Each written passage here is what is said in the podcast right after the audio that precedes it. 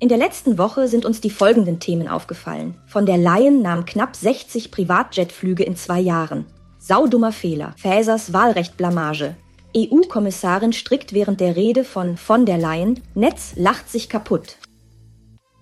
Von der Leyen flog in zwei Jahren knapp 60 Mal mit Privatjets. Das geht aus einer Liste hervor, die die EU-Kommission dem EU-Parlament zur Verfügung gestellt hat. Wieso das? Die EU-Politiker wollten doch wegen der Klimakrise so umweltfreundlich wie möglich reisen. Ein Sprecher der EU-Kommission erklärte, von der Leyen nehme in der Regel Linienflüge. Wegen der Corona-Pandemie hätten 2021 und 2022 aber weniger davon zur Verfügung gestanden. Aus der Liste geht allerdings auch hervor, dass von der Leyen für Kurzstrecken, die von Brüssel aus gut mit der Bahn zu bewältigen gewesen wären, etwa nach London oder Paris, auch privat Privatjets genutzt hat. Bravo, wie immer, ein gutes Vorbild für uns alle.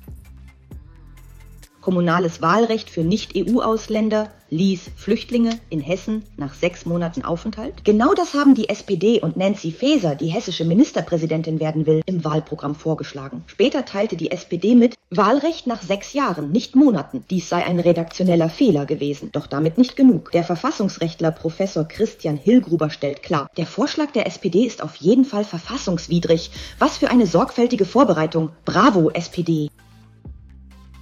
Produktive Arbeit in der EU-Kommission. Die Innenkommissarin Ilva Johansson hat während einer Rede von Ursula von der Leyen Socken gestrickt. Na, wer will schon diese langweiligen Vorträge hören?